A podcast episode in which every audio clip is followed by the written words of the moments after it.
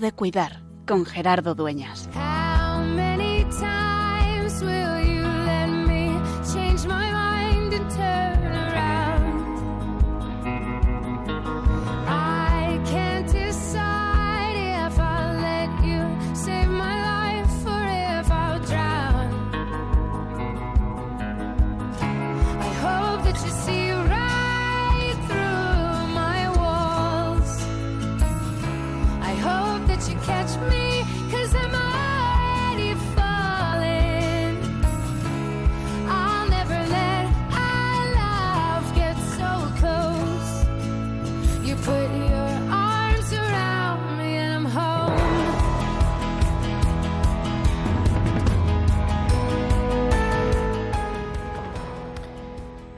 Verdad te digo, le dice Jesús en el Evangelio de hoy a Nicodemo, hablamos de lo que sabemos y damos testimonio de lo que hemos visto. Muchas veces hablamos en nuestro día a día de lo que no sabemos. Hablamos de lo que conocemos así por segunda, por tercera indicación, por lo que me han dicho, por lo que he oído, por lo que yo pensaba. Y dice Jesús, cuando le está hablando con Nicodemo, que le va a buscar, le dice, nosotros hablamos de lo que sabemos y damos testimonio de lo que hemos visto. Quizá es un regalo de la Pascua el poder hacerlo así y el poder acompañarte con esta intención cada martes, ya desde hace tiempo, para hablar de lo que hemos visto y dar testimonio. Y dar testimonio de que la resurrección de Jesús no es algo únicamente teológico, no es algo que está fuera de nuestra percepción y de nuestra vida cotidiana, sino que más bien al contrario. Jesús resucitando, Jesús el Hijo de Dios hecho hombre, al resucitar, se pone a caminar a nuestro lado y hace que en nuestro día a día nosotros lo podamos encontrar. Y también cuando se hace presente en nuestra vida el sufrimiento, en cualquiera de sus formas, pero en concreto en todo lo relacionado con el mundo de la salud, del duelo, Jesús sigue caminando a nuestro lado. Y vemos y hemos visto que hay muchas personas que incluso no solamente a pesar de la enfermedad, no solamente a pesar del sufrimiento, no solo a pesar de que les ha tocado vivir el duelo, sino que podríamos decir entre comillas, con muchas comillas, gracias a eso, se han descubierto acompañados, pero acompañados de verdad. Han descubierto que Dios es quien les acompaña, que Dios es quien se hace, quien les consuela para que no estén solos. Y por eso, una vez más, de lo que sabemos y de lo que hemos visto, queremos dar testimonio. Y por eso, un martes más, queremos proclamar que es, que siempre es, y también en Pascua, tiempo de cuidar.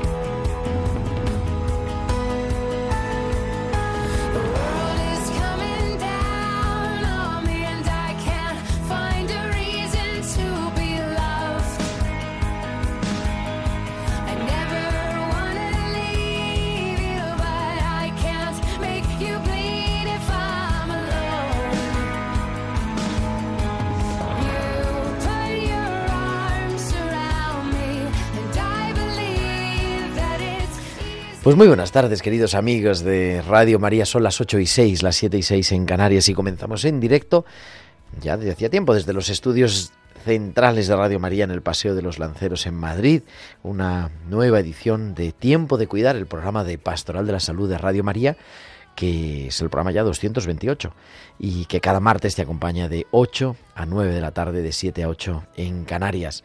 En este 18 de abril del 2023, en este martes de la segunda, de la segunda semana de Pascua, con un equipo maravilloso en el control de sonido, como cada martes y como cada sábado también.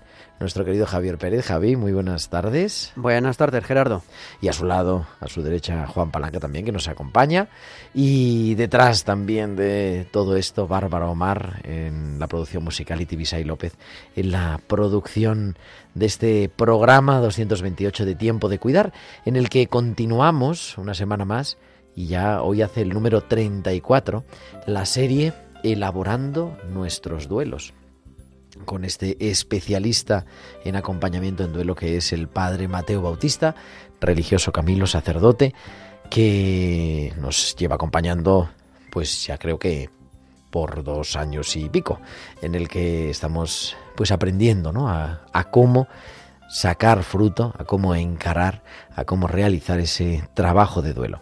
Y hoy también con un testimonio estupendo que te pido que te mantengas aquí en la atención porque seguro, seguro que te va a impactar y que te va a ayudar en tu vivencia del duelo o en ir preparándonos también, ¿no? Ese botiquín que nos dice muchas veces nuestro querido padre Mateo para poder eh, encarar y afrontar el duelo cuando se nos presente. Y todo eso y mucho más, como siempre, los hospitales con alma cada semana y lo que nos queráis contar, comunicándoos con vosotros en nuestro correo electrónico tiempo de cuidar arroba radiomaria.es, tiempo de cuidar arroba radiomaria.es, también en las redes sociales, en Facebook somos Radio María España y en Twitter arroba Radio María España. Y podéis publicar también vuestros comentarios en Twitter y en Instagram, creo, con el hashtag almohadilla tiempo de cuidar. Y además, durante la emisión del programa nos podéis enviar vuestro número vuestros mensajes a nuestro número del estudio al 668-594-383. Al 668-594-383. Pues ya tenemos todo preparado, pero antes que nada viajamos hoy hasta Menorca. Desde ahí nos escribe, nos acompaña, se conecta con nosotros nuestra médico que nos trae cada semana los hospitales con alma. Es Valcisa.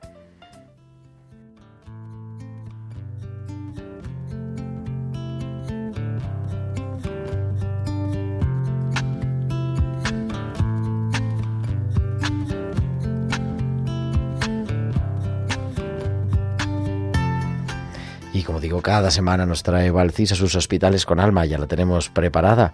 Muy buenas tardes. Buenas tardes, Gerardo, y buenas tardes también a todos los oyentes. Felicidad relativa.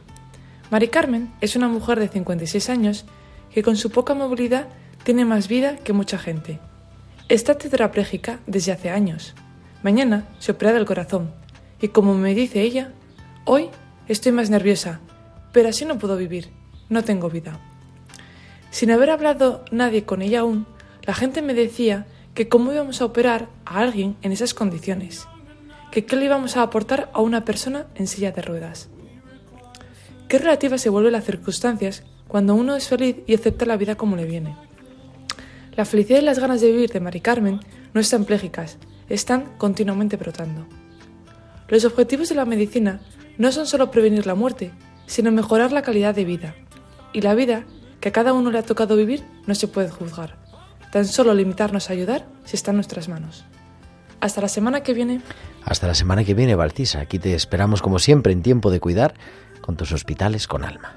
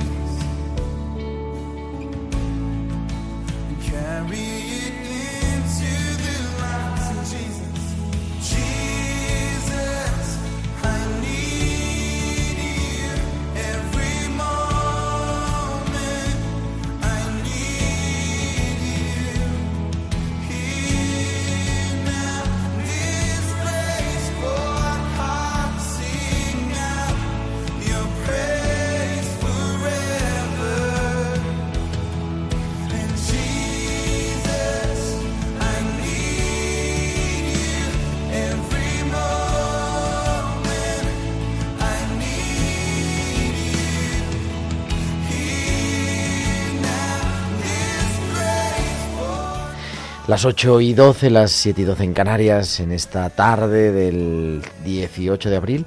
Y como digo, continuamos elaborando nuestros duelos y tenemos ya en la línea desde Lima, en la capital del Perú, al padre Mateo Bautista, religioso Camilo, sacerdote.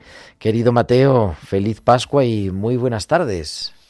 Saludos pascuales, estimado Gerardo, querida audiencia, un gran abrazo y contento de que nos podamos volver a encontrar para desarrollar este tema tan importante y que avancemos en la psicoeducación para aumentar ese nuestro botiquín de duelo, de herramientas para afrontar debidamente nuestros sufrimientos y nuestras crisis. Ya está acabando el verano, todavía sigue el verano fuerte en Lima. Nosotros todavía con calor, con calor climático, con calor político, con calor de todo. Y con mucha actividad también, que he visto que en Perú han publicado, bueno, y aquí en España creo que también está a punto, ¿no? El duelo del perdón.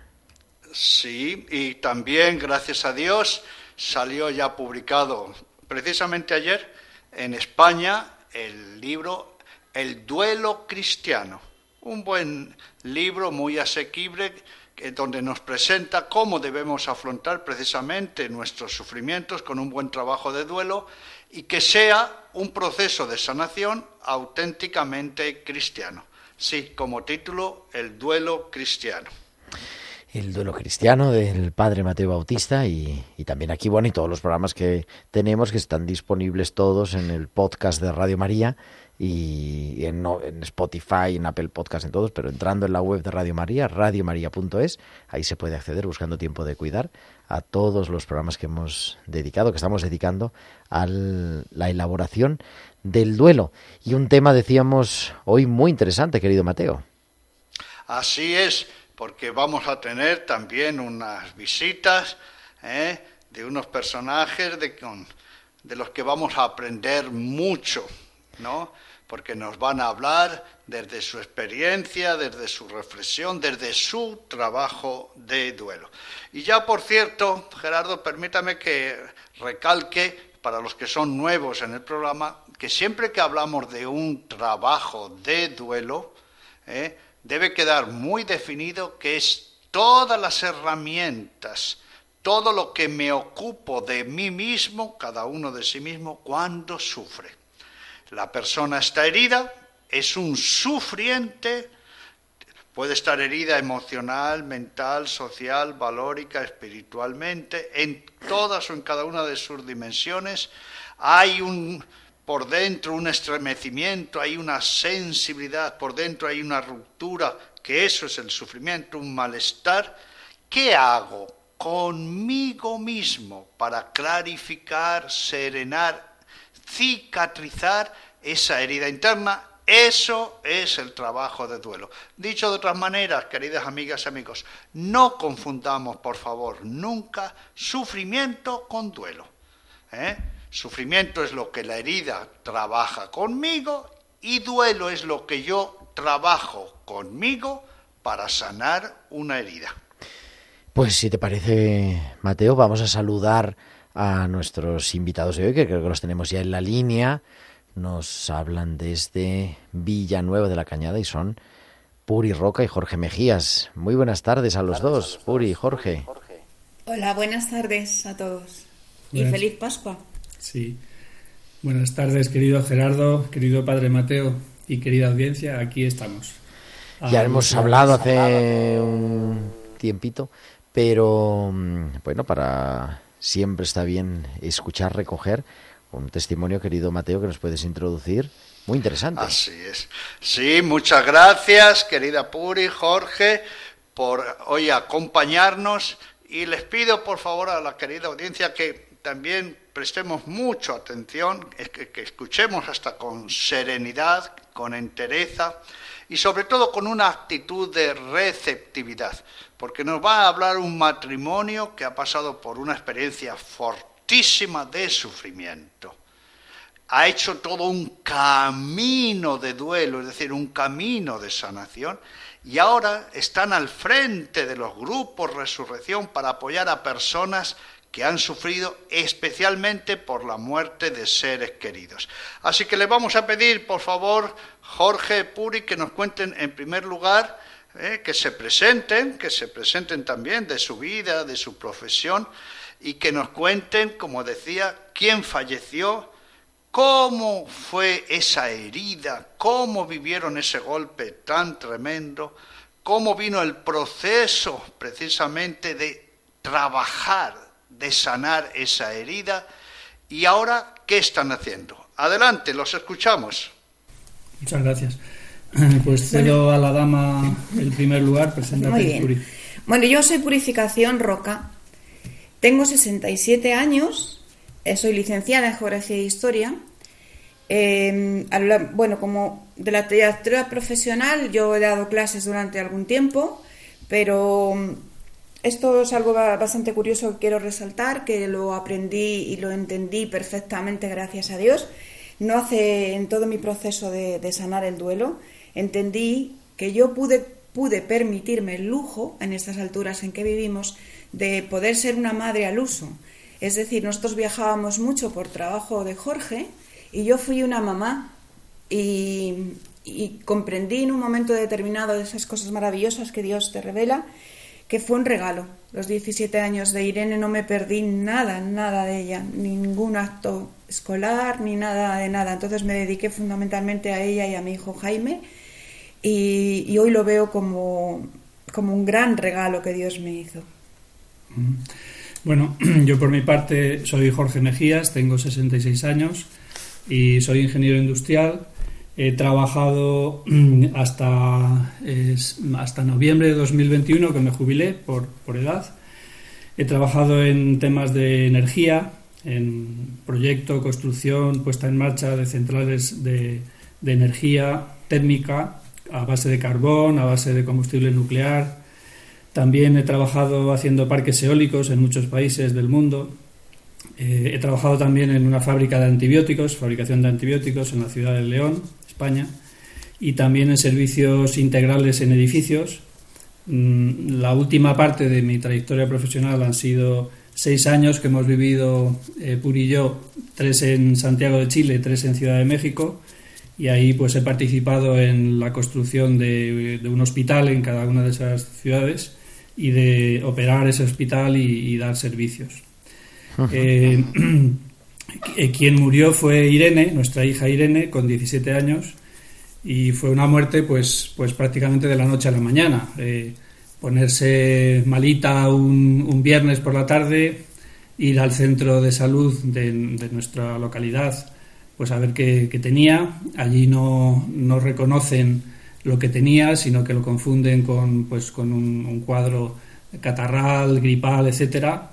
La mandan a casa, nos dicen que le demos ibuprofeno y a la mañana siguiente, sábado, finales de julio de 2005, pues Irene presenta derrames en la piel, un cuadro que ya nosotros nos dimos cuenta de que aquello era muy serio. Eh, la llevamos al hospital más cercano, allí enseguida entró en la unidad de cuidados intensivos, la tuvieron que sedar porque ya estaba muy, muy molesta. Y eso fue un sábado en la mañana y bueno, pues se fue deteriorando su situación de tal manera que el viernes de la semana siguiente pues ya nos dijeron los doctores que, había fallecido. ¿no? Entrábamos a verla dos veces al día, por la mañana y por la tarde a la UCI y aquello no evolucionaba nada bien, su cuadro, y fue una sepsis meningocócica, que es una variante de la meningitis, es una infección bacteriana de la sangre que provoca un shock eh, séptico multiorgánico, un fallo de, muchos órganos y pues en definitiva pues fue una, una muerte rápida, rapidísima, en, seis días y bueno pues pues que nos quedamos mm, pues pues no sabíamos muy bien cómo interpretar aquello y en ese momento, y en ese momento, queridos Puri y Jorge, ¿cómo era su vida? ¿Cómo eran sus aspiraciones? ¿Cómo era también su vida espiritual? Cuéntenos cómo estaban entonces. Bueno, yo, yo diría que nuestra vida era eh, nosotros éramos felices, pero a una manera, digamos, mundana, ¿no? Pues, un, pues la familia, el trabajo, cuatro cosas. Eh, mm, por supuesto, estábamos bautizados y confirmados desde que éramos pequeños, pero completamente apartados de Dios, pues casi 40 años sin, sin tener ninguna una relación a Dios, lo teníamos guardado en un cajón, ¿no? No íbamos a misa, no rezábamos, estábamos alejados absolutamente de Dios y de, y de su iglesia. Ese, es el contexto en el que Irene fallece. Y una vez que llegó la muerte, la muerte tan rápida, ciertamente, ¿cómo, cómo, ¿qué supuso? ¿Cómo vivieron esos momentos? ¿Eh? ¿Cómo encajaron ustedes esa situación? ¿Cómo empezó el proceso de sufrimiento y de duelo? Pues verá, padre, em, puedo hablar así en plural porque eh, la verdad es que otro, otro regalo, ¿eh? yo siempre hablo de los regalos de Dios, es que nos permitió hacer un duelo, el duelo es personal, es de cada uno, pero nosotros compartimos nuestro duelo también. Afortunadamente pudimos ayudarnos uno al otro mucho, ¿no? Pero es cierto que ¿qué ocurre en esos primeros momentos? Pues es una desolación, un desconcierto, un... Uno se queda sin, sin perspectivas vitales, sin... Es que es muy difícil, eh, para quien no haya pasado por ello, pues es eh, entenderlo, ¿no? Em, en mi caso concreto sí que supe, porque todas las cosas estas que vas viviendo muchas veces al principio no eres muy consciente de ello, sino del profundo dolor que te atraviesa de, de arriba abajo y por dentro. Pero sí que perdí eh, la realidad que, que me, rodeaba, perdió el color. O sea, yo recuerdo que pasado el tiempo me di cuenta que yo solo veía en gris. Vivo en un sitio muy lindo donde hay mucha, mucho verde y muchos animalitos, muchos pajaritos. Yo dejé de escuchar incluso a los pajaritos. Es algo como que de repente te mueres tú en vida. El dolor es profundo, inmensamente profundo. Pero verá, Veréis todos, queridos hermanos, yo quiero compartir que yo nunca pensé que Irene había dejado de existir. Lo que no sabía era dónde estaba. No, no lo sabía, no sabía, pero sabía que estaba. ¿Por qué? Porque nuestro corazón, y aquí ya hablo porque qué coincidencia, ¿verdad?, que los dos viviéramos esta experiencia de esta manera, sentíamos que nuestro amor por Irene eh, estaba, era como tangible, vivo, mm, y además crecía y crecía dentro, dentro de nosotros, ¿no? Eso desde el principio. Eh, fuimos a, visitar a un, un, profesional, a un psiquiatra de confianza, pero no funcionó. No funcionó, porque eh, a las tres sesiones, bueno, y además yo creo que lo comprendía perfectamente, ya lo dejamos porque nos dijo, y es cierto, que buscábamos respuestas trascendentes y él no, no, las, tenía, no nos podía ayudar. ¿no? Nosotros nos convertimos en almas en búsqueda, buscábamos, buscábamos movidos, buscábamos al amor movidos por el propio amor. No pudimos renunciar ni quisimos en ningún momento al amor de nuestra hija. Es cierto que en ese proceso de buscar, de estar buscando. Leímos montones de libros, ¿no? De, sobre la reencarnación, bueno, algunos que de esos que leías tres páginas y te lo, comentabas los dos y lo dejabas, ¿no? Budismo, espiritismo, yo qué sé, de todo, de todo. Empezamos a recibir muchísimas gracias desde el cielo, desde lo alto, desde nuestro Señor, directas e indirectas. Y nos dimos cuenta, nos dimos cuenta de ello. Y además se cumplió muy claramente en nosotros que el que busca haya. ¿Qué buscábamos? Buscábamos el amor. El amor que, que, supimos inmediatamente que no había muerto, que la muerte no había podido con él. Buscando el amor tan puro como es el amor que se le tiene a un hijo, nos encontramos así, ¡pum!, de sopetón con la fuente del amor, con Dios. Nuestra conversión vino a través de esa búsqueda y nos encontramos porque la encontramos. ¿eh? Éramos almas en búsqueda y recibimos, muchas gracias como, como he comentado, entendimos, llegamos a entender perfectamente que nuestra hija estaba viva y nuestra, empezó nuestra unión con Dios donde la encontramos, nos convertimos, eh, nos, nos, casamos por la iglesia porque nosotros solo estábamos casados civilmente, aunque mis hijos se bautizaron y hicieron la primera comunión por el deseo de ellos mismos. Y nos convertimos a Dios, nos casamos y Así todo esto empezó a pasar tras la muerte de Irene, eso y muchas cosas mucho más maravillosas, hermosas y movidas todas por, por, mucho amor. Hemos escuchado la palabra hasta conversión, es decir, que lo que llamamos muerte al final trajo una vida, porque se puso amor. Y Jorge, ¿cómo vivió usted esa situación tan dolorosa y tan sufriente y difícil? Y tan sufriente y difícil. Mm, sí, pues eh, yo inicialmente mm, pensé que no tenía sentido una vida en la que eh, los seres humanos dejasen de existir tras la muerte, ¿no? Mm, yo pensaba que, que, toda, toda esa, todos esos valores que, que, advertimos en un ser humano cuando le miramos, ¿no? esa sensibilidad, ese amor, esa belleza interior y exterior, esa inteligencia, que todo eso estuviera destinado a desintegrarse y deshacerse como polvo y como si nunca hubiera existido, eso para mí no tenía ningún sentido. ¿no? Eh, entonces dije, si yo asumo la realidad de que dejamos de existir tras la muerte, pues casi lo más coherente sería que me suicidase y, y dejo de existir, porque si mi hija ha dejado de existir, pues a mí me va a pasar lo mismo. Yo soy como un muerto viviente que voy a vivir un rato y luego voy a dejar de vivir para siempre, ¿no? Y esa realidad yo no podía asumirla, ¿no? Entonces algo dentro de mí pues me decía que, que, apostase por la vida, en definitiva, ¿no? Entonces, eh, al mismo tiempo, eso era mi parte racional y la parte eh, emocional, como dice Puri, pues me pasó lo mismo que, a Puri, que es sentir que el amor por mi hija me invade, me llena por dentro, crece, una cosa sorprendente, ¿no? Porque dices, pero ¿cómo es posible? Si, si no tiene materialidad física, ¿cómo es posible que yo ame más a mi hija después de muerta que antes? Pero, pero eso fue lo que pasó, ¿no? Entonces, yo creo que, que ahí estuvo Dios desde el principio con nosotros, nos inspiró a ponernos en modo búsqueda de lo trascendente, por eso dejamos de ir al psiquiatra a la tercera sesión, porque no, allí no recibíamos nada. Nos inspiró a seguir creyendo en la vida, a pesar de los pesares, y como dice Puri, nos envió infinidad de gracias con la buena noticia de que fuimos sensibles a esas gracias. ¿no? Entonces, yo he llegado a, la conclusión, este, por esta experiencia personal, que, que Dios nos envía gracias en una magnitud proporcional a la desgracia padecida. A más desgracia, pues más gracia que nos envía, ¿no? Pero las disposiciones interiores de cada uno pues son las que impiden o no que la gracia llegue al alma y haga su efecto, ¿no? Porque lo normal es que el dolor cierre el alma a la recepción de la gracia, porque uno se encierra dentro de, una concha, ¿no? Pero en nuestro caso nos pasó.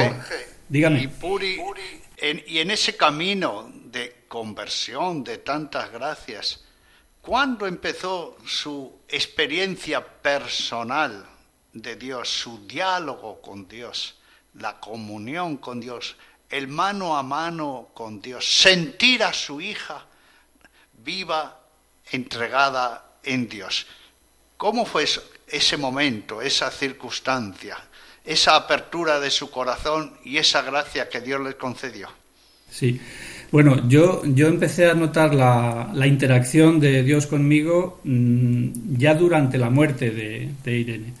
Eh, yo notaba que venían a mi mente ideas que no podían provenir de, mí, que venían de fuera, ¿no? Yo en ese momento no, no, sabía interpretar aquello, luego pues ya me di cuenta de que el Espíritu Santo, Dios dentro de nosotros, funciona así, ¿no? Y incluso, incluso dentro de, de alguien como Puri y como yo, que estábamos apartados, pero seguíamos siendo hijos de Dios por, por nuestro bautismo, ¿no? Entonces, ya desde el principio, desde los prolegómenos antes de morir Irene yo empecé a notar cosas raras, cosas que, me iban conduciendo, que me iban diciendo y que aparecían ideas en mi mente que, no podían provenir de mí mismo y, lo, reconocí. ¿no? Entonces, eh, esa situación siguió así, empezaron a, a, venirnos gracias también indirectas. Una gracia fue que una vecina nos trajo unos libros de experiencias cercanas a la muerte, porque ella también, eh, su hija con 15 años murió, la nuestra con 17, eran amigas y esta señora se presenta en nuestra casa con libros de experiencias cercanas a la muerte de doctores muy reputados, como la doctora Elizabeth Kubler-Ross y el doctor Raymond Moody Jr. Y para nosotros, eh, entender que esos testimonios de personas que habían estado a punto de morir, que habían muerto clínicamente, pero que habían vuelto a la vida y que describían una situación que, que era común en muchos de los testimonios, pues para nosotros empezó a ser una luz de esperanza, ¿no? Decir, pues oye, pues, pues igual es verdad que la vida eterna existe, ¿no? Y ahí, ahí nos empezamos a aficionar a esas lecturas espirituales que, que, como decía Puri antes, pues eran de todo, de espiritismo, de budismo, de reencarnación, de cualquier, mm, cualquier filosofía, creencia, libro, teoría que nos diera un, un rastro y una respuesta al hecho de la muerte de nuestra hija. ¿no? Entonces, todo, todo eso, mm, dentro de ese cúmulo de, de experiencias de búsqueda, la mayoría de los libros eran una absoluta basura, como decía antes Puri, pero de vez en cuando pues nos llegó alguno a nuestras manos como mero cristianismo, que mm, fue un hito en, nuestra, en nuestro camino de duelo, donde eh, al leer a ese, a ese autor, a C.S. Lewis, que era un señor que, que era ateo pero luego se convirtió la iglesia anglicana, un señor inglés, define a Dios y dice que Dios es un padre, que tiene un hijo y que entre ellos dos existe un amor eterno, perfecto, que se llama Espíritu Santo, hipercreativo, que no deja de crear seres y más seres por amor y sostenerlos en la existencia. Eh, yo particularmente, luego se lo conté a Puri, pero cuando yo leo esa descripción que hace Lewis de Dios, un padre y un hijo y el amor que existe entre ellos, pues me puse a llorar porque me di cuenta de que eso era lo que me estaba pasando a mí, que yo soy un padre que tiene una hija al otro lado de la muerte, pero que nuestro amor está vivo, es hipercreativo, no deja de crear cosas y bueno, pues entre otras cosas a mí me convirtió en un escritor de cosas de Dios que, que yo no era antes y, y, de repente pues no puedo parar de escribir cosas de Dios y de la vida y del amor. También eh, nos hizo eh, crear una, una, fundación, una organización no lucrativa para luchar contra la meningitis, la causa de la muerte de nuestra hija. Entonces yo me sentí identificado con la Santísima Trinidad porque dije, si es que yo me he vuelto hipercreativo, como ese amor hiper, hipercreativo que tiene vida propia, que es el Espíritu Santo, pues eso a mí me está pasando, esa experiencia, ¿no? Entonces, pues... Y Jorge, y hasta sí. ese momento, Puri, la muerte de Jesús, la resurrección de Jesús, ¿significaba algo para ustedes en sus vidas? ¿Habían ustedes meditado, habían saboreado lo que supuso la resurrección de Jesús, que es expansiva para la resurrección nuestra? o lo recitaron en el credo como un formulismo sin hacer una experiencia de resurrección del Señor? ¿Cómo fue ese proceso? Bueno, en ese proceso fue... No, nosotros antes de suceder todo esto, no, no, no teníamos ningún contacto. Conocíamos, porque venimos de familias cristianas, todo lo relacionado con la Eucaristía y, con todas las, las funciones de la Iglesia. No vivíamos no, no, le dábamos importancia a ese hecho. Pero en este encuentro y cuando ya supimos dónde estaba, eh, hicimos un cursillo de cristiandad antes de casarnos. El sacerdote que nos iba a casar nos dijo, bueno, pues chicos, hacer un cursillo que fue una, una experiencia preciosa, magnífica y, y, y llena de luz. Yo me encontré allí con el Señor. Y allí lo vi. Es cierto que lo vi en su imagen de la misericordia, pero también comprendí la cruz, la comprendí. Comprendí que la cruz en definitiva es el árbol de la vida. Allí Él, Él que nos ama tantísimo, se había entregado. Fue una experiencia maravillosa porque yo vi cómo Él se había entregado para darnos la vida. Y entonces supe que en esa vida, en esa vida de verdad, en esa vida con mayúscula, estaba mi hija, con Él. Estamos, Estamos escuchando, escuchando en directo este testimonio impresionante de Jorge y de Puri, también con el padre Mateo Bautista. Son las 8.36, 7.36 en Canarias. Continuamos en directo en Radio María en Tiempo de Cuidar y vamos a, en fin, a continuar. Hablamos con ellos en un segundo, como nos dice Hakuna también, que en un segundo es el lugar donde Dios se manifiesta. Si por un segundo vieras cómo te miro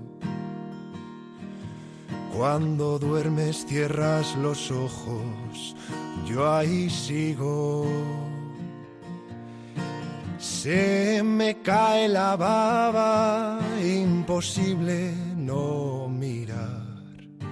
No quiero dejar de hacerlo, no lo intentes imaginar. Si por un segundo vieras cómo te escucho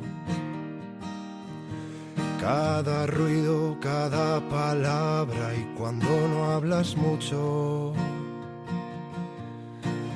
y hables o estés callado, solo me importa si estás. En mi amor cabe el silencio, cabe hablar y mucho más. De amor, estoy temblando de gozo, de cómo con la mirada estás aquí y no estás solo. Cada lágrima, cada risa, en mi memoria se han grabado. Cada detalle de tu cuerpo y de tu alma fueron pensados. No creo que aguante más contenerme aquí detrás. Quiero entrar a hacerte mío curar tu herida si me la das. Si por un segundo vieras cómo te miro, no querrías ver nada más.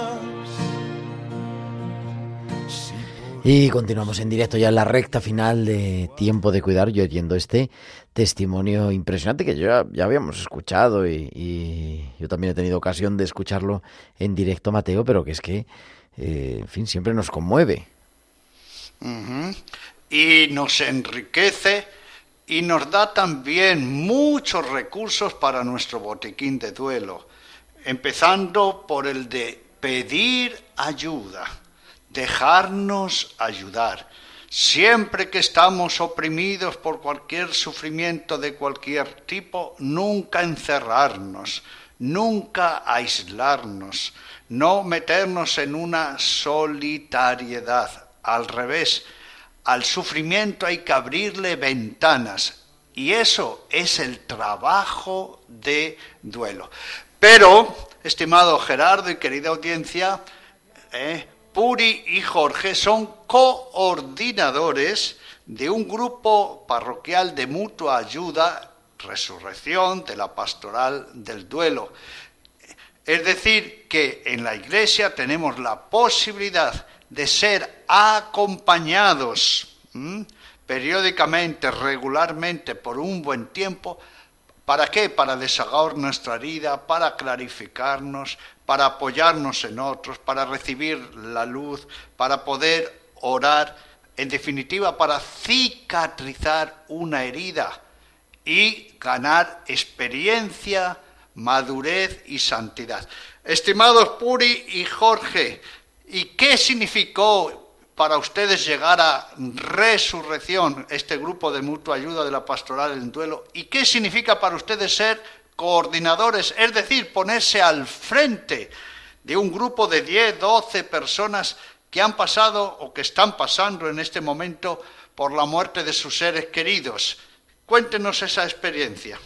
Sí, bueno, eh, en, esta, en esta etapa que hemos vivido en América, tres años en Santiago de Chile, tres años en la Ciudad de México, eh, yo allí en una parroquia de la Ciudad de México vi que tenían un grupo de duelo, lo había anunciado, y ya en ese momento, pues, pues el Señor puso dentro de mí la, necesidad de, ayudar a otras personas con un grupo de duelo. Eh, allí en México vino la pandemia, allí no pudimos desarrollarlo, pero cuando volvimos a, a España, aquí a Villanueva de la Cañada, que fue en julio de 2021, pues, eh, pues enseguida fui a mi párroco a proponerle que qué le parecía si creábamos un grupo parroquial de ayuda al duelo en la parroquia. ¿Por qué? Pues porque como nosotros habíamos sanado del sufrimiento por la muerte de nuestra hija, pensábamos que podríamos ayudar a otras personas también a, hacer lo mismo, a, sanar su sufrimiento. Entonces el párroco me dijo que le parecía muy buena idea, eh, yo me puse a buscar en internet y la primera mm, información que salió fue la página web suya, padre, con los grupos de duelo resurrección, con toda su estupenda doctrina y la infinidad de materiales escritos, audios, vídeos que, que hay. Y además, eh, dentro de, de, una sección de la página web que, que habla de los grupos que hay eh, por el mundo, miré a ver qué grupos había ya en España y vi que uno de ellos, en la localidad de Cienpozuelos, la provincia de Madrid, pues estaba coordinado por el padre Julián Lozano, que es, que es amigo nuestro. Entonces, para mí, yo ya no seguí buscando. Yo dije, Dios me está diciendo que, no tenemos que buscar más, que este es nuestro, eh, nuestro carisma y que a esto nos tenemos que, dedicar. Entonces, eh, bueno, mm, la experiencia está siendo una gracia, sobre todo para nosotros, para los coordinadores, porque ver la transformación de los dolientes, que llamamos así a las personas que están sufriendo por la muerte de sus seres queridos, ver esa transformación desde que entran en el curso del grupo de duelo, que suele empezar en septiembre, y al cabo de nueve meses, junio siguiente, son personas radicalmente diferentes, en la gran mayoría de los casos, lo que estamos viendo es que, que las personas que perseveran, que asisten a los encuentros, que luego hacen en casa las tareas que se les manda, que siempre son unas tareas muy sencillas, de alguna lectura, escuchar un audio, un vídeo, tal, pues son personas que, cambian radicalmente y que esa tristeza, ese peso que tenían, que les oprimía al principio de su duelo, pues se convierte en, personas que tienen paz interior, que tienen alegría de vivir, que tienen en la cabeza proyectos, cosas por hacer, que han madurado, que han crecido, que, son capaces de, de, contemplar ya no solo las realidades naturales, sino las sobrenaturales, que también forman parte de la realidad, ¿no? Entonces, pues son personas que, crecen en su humanidad, ¿no? Y que crecen mm, motivados por el sufrimiento, pero, pero no, no solo por sufrir por sufrir, sino habiendo hecho su, su duelo, habiendo eh, dominado a su sufrimiento con las herramientas que el, que el, grupo de duelo tiene en sí mismo. Entonces, para nosotros está siendo una gracia enorme. Muy bien. Y Jorge y Puri, miren, ¿y qué les dirían ustedes a las personas, a las personas reacias a hacer su trabajo de duelo. ¿Qué dirían ustedes que no tiene que hacer una persona herida por la muerte de un ser querido, herida por la muerte de un hijo? ¿Qué es lo que nunca tendríamos que caer en esa equivocación, en esa incluso tentación. ¿Qué es lo que nunca deberíamos hacer cuando estamos en ese sufrimiento? Puri, Jorge. Jorge. Pues mire, padre, yo creo que lo, primero es no, vamos a ver, el sufrimiento cierra el alma y el corazón. Y esa tendencia que nosotros tenemos a, em, cerrarnos en, nuestro propio dolor y hacernos impermeables mm, es malísima si nos cerramos y no contamos con los demás, con la experiencia, no solo con la experiencia vivida, que es, que es muy, muy valiosa, porque te presentas unos a otros sabiendo que son somos todos sufrido, que hemos sufrido por algo así parecido. ¿Cómo puede empezar todo ese proceso de duelo? Abriéndote, abriéndote a la ayuda, a la ayuda de escuchar, a la ayuda de, de de pertenecer claramente a, este, a, un grupo en donde tú vas a ser uno más de los que sufren allí y te vas a beneficiar eh, del dolor de todos y vas a, evolucionar como evolucionan todos. Todos evolucionan de una manera, em, la mayoría, inmensa mayoría, por supuesto, ¿no? Sabemos que la voluntad, la libertad de cada uno es muy respetada por Dios y, y esa no, no la podemos cambiar, ¿no?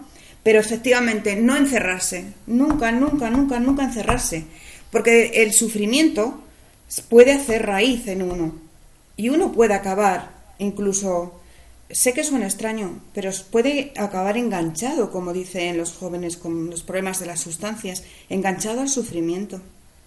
Claro que puede. Y no, el sufrimiento hay que encararlo y empezar a hacer todo el proceso para que ese dolor que nosotros tenemos pueda ir evolucionando y del sufrimiento a la esperanza. Y, permítame, Puri, que, que le pregunte a, a, Jorge, y usted, Jorge, especialmente a los hombres en sufrimiento, a los varones, y por la muerte de ser, por la muerte de un hijo, por cualquier causa de sufrimiento, de hombre a hombre, ¿qué le diría usted que nunca debe hacer una persona herida? Bueno, está muy extendido entre los hombres esto de que pues un hombre no llora, un hombre es un macho machote, ¿no? Y que sufrir y expresar el sufrimiento, las lágrimas y abrir el corazón pues es cosa de mujeres, ¿no? Entonces eso está apartadísimo de la realidad, ¿no? Lo mismo que los clichés de que pues la madre tiene que sufrir más porque llevó en su vientre a su hijo a su hija y como si el padre pues estuviera de turismo, ¿no? Fuera ahí un adlátere como que como que sufre menos por ser padre. Eso eso no es cierto. Entonces, yo creo que los hombres tenemos que luchar contra todos esos tips, esos clichés, esas esas eh, convenciones sociales de que el hombre tiene que ser fuerte y que el tiempo lo cura todo y tira para adelante y ya se arreglará, porque, porque eso es falso. El tiempo por sí mismo no cura nada. Lo que cura es lo que tú hagas con el tiempo. Y además hemos observado continuamente que cuanto más tarde tú empieces a elaborar tu duelo, peor. Porque, porque se instala, se instala en ti y luego es muy difícil erradicarlo. Y, conocemos a personas que tienen duelos crónicos que, llevan años y, llevan años como si su ser querido hubiera muerto hace mm, dos semanas y resulta que hace años que ha muerto, ¿no? Entonces, a los hombres yo lo que les diría es pues que no tengamos miedo a la ternura, a la expresión de nuestros sentimientos, a escuchar a los demás, a dejarnos ayudar, es decir, que, nuestro lado femenino, de alguna forma, pues que no tengamos ningún miedo a que, a que se manifieste, porque lo contrario es, sinónimo de, pues eso, de instalarse en el sufrimiento y, bueno, y, poder caer incluso pues en, abuso de sustancias o, en ideas de suicidio o cosas así, ¿no? Yo diría. Y por supuesto, Jorge, es muy importante también aclarar que hacer un trabajo de duelo, cicatrizar una herida, en absoluto es dejar ni de hablar, ni de recordar, ni de amar al ser querido que murió, ¿no es así? Nosotros, yo creo que Puri y yo ya estamos en esa, en esa fase en la que pues eh, podemos hablar perfectamente de nuestra hija sin ponernos a llorar, eh, sino mm, hablamos de ella y hablamos continuamente pues con mucho placer y valorando con amor nuestra vida juntos que hemos tenido en la tierra. ¿no? Eh, sabemos dónde está, sabemos con quién está, sabemos que se nos ha adelantado al cielo y que volveremos a, vivir con ella, sabemos que es muy feliz y que nos espera sin ninguna prisa, y no solo la amamos, sino que nos sentimos amados por ella. ¿no? Mm, por eso podemos... Excelente. Y estimado Gerardo, creo que ya estamos casi en los minutos finales, ¿no? Pues sí, en la recta final ya tenemos que ir recogiendo todo lo que hemos compartido. Gerardo me va a permitir que le haga solamente una pregunta muy cortita. Puri, Jorge, pónganse la mano en el corazón, en el pecho. Después de haber pasado por la muerte de una hija, de un hijo, una persona puede ser feliz, tener paz, una misión en la vida? Absolutamente sí, padre. Por supuesto que sí. Es que lo que, lo que se, se hace en los grupos de dolor resurrección no es enseñar a los dolientes a sobrevivir con su dolor como si fuera una bola y una cadena de un presidiario el resto de su vida. No, no, no. Lo que hacemos, lo que intentamos y lo que, y lo que se logra con, con los grupos de dolor resurrección es que las personas recuperen su felicidad pero que sean felices incluso de una manera más profunda, porque nosotros lo hemos vivido. Antes éramos felices a la humana manera, ¿no? Salud, dinero y amor, como dice la canción. Pero después de todo este proceso somos felices de una manera mucho más profunda. Sabemos entender las vicisitudes de la vida, sabemos entender la voluntad de Dios, no nos dedicamos a negociar con Dios y a decirle yo te rezo para que tú hagas lo que yo quiero. Todas esas cosas propias de una fe inmadura pues han desaparecido de nuestra vida. Entonces es una, es una felicidad, yo diría, mucho más plena, gracias a que nuestra hija murió.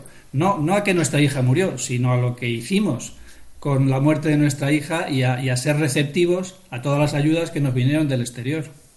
¿Y ustedes se hubiesen imaginado, Puri y Jorge, que alguna vez dedicarían su tiempo, su gratuidad, su dedicación a escuchar sufrimientos tan grandes? ¿Alguna vez se les pudo haber pasado por la cabeza antes de la muerte de su hija Irene?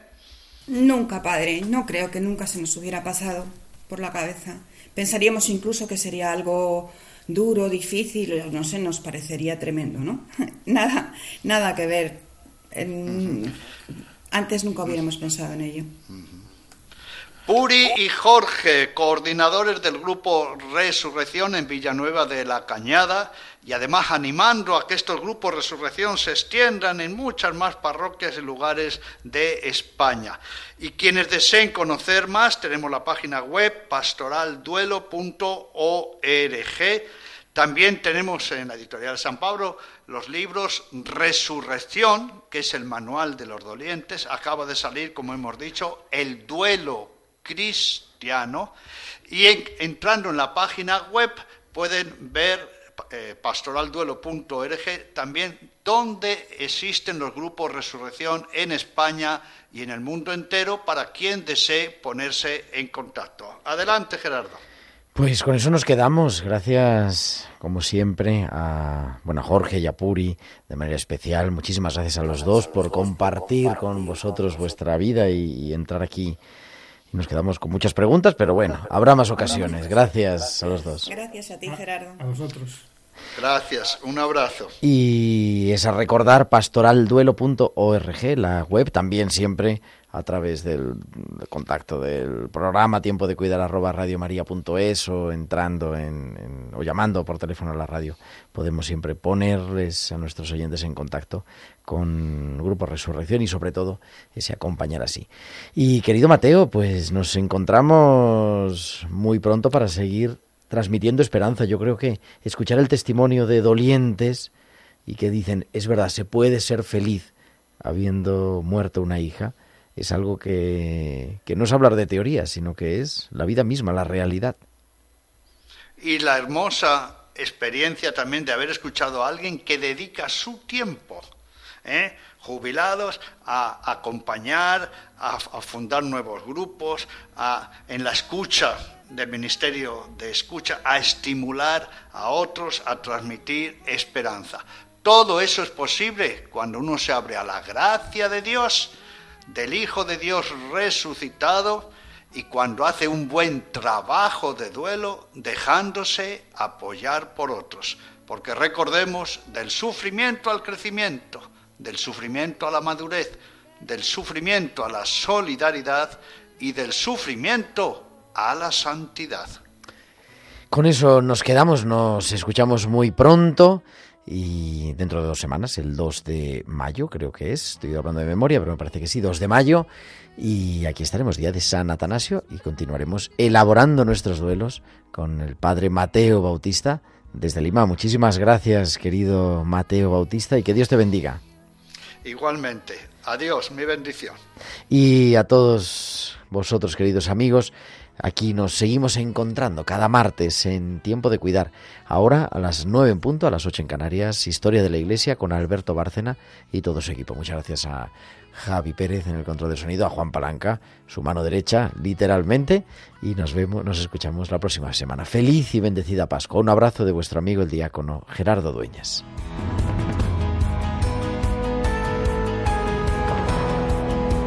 Han escuchado Tiempo de Cuidar con Gerardo Dueñas.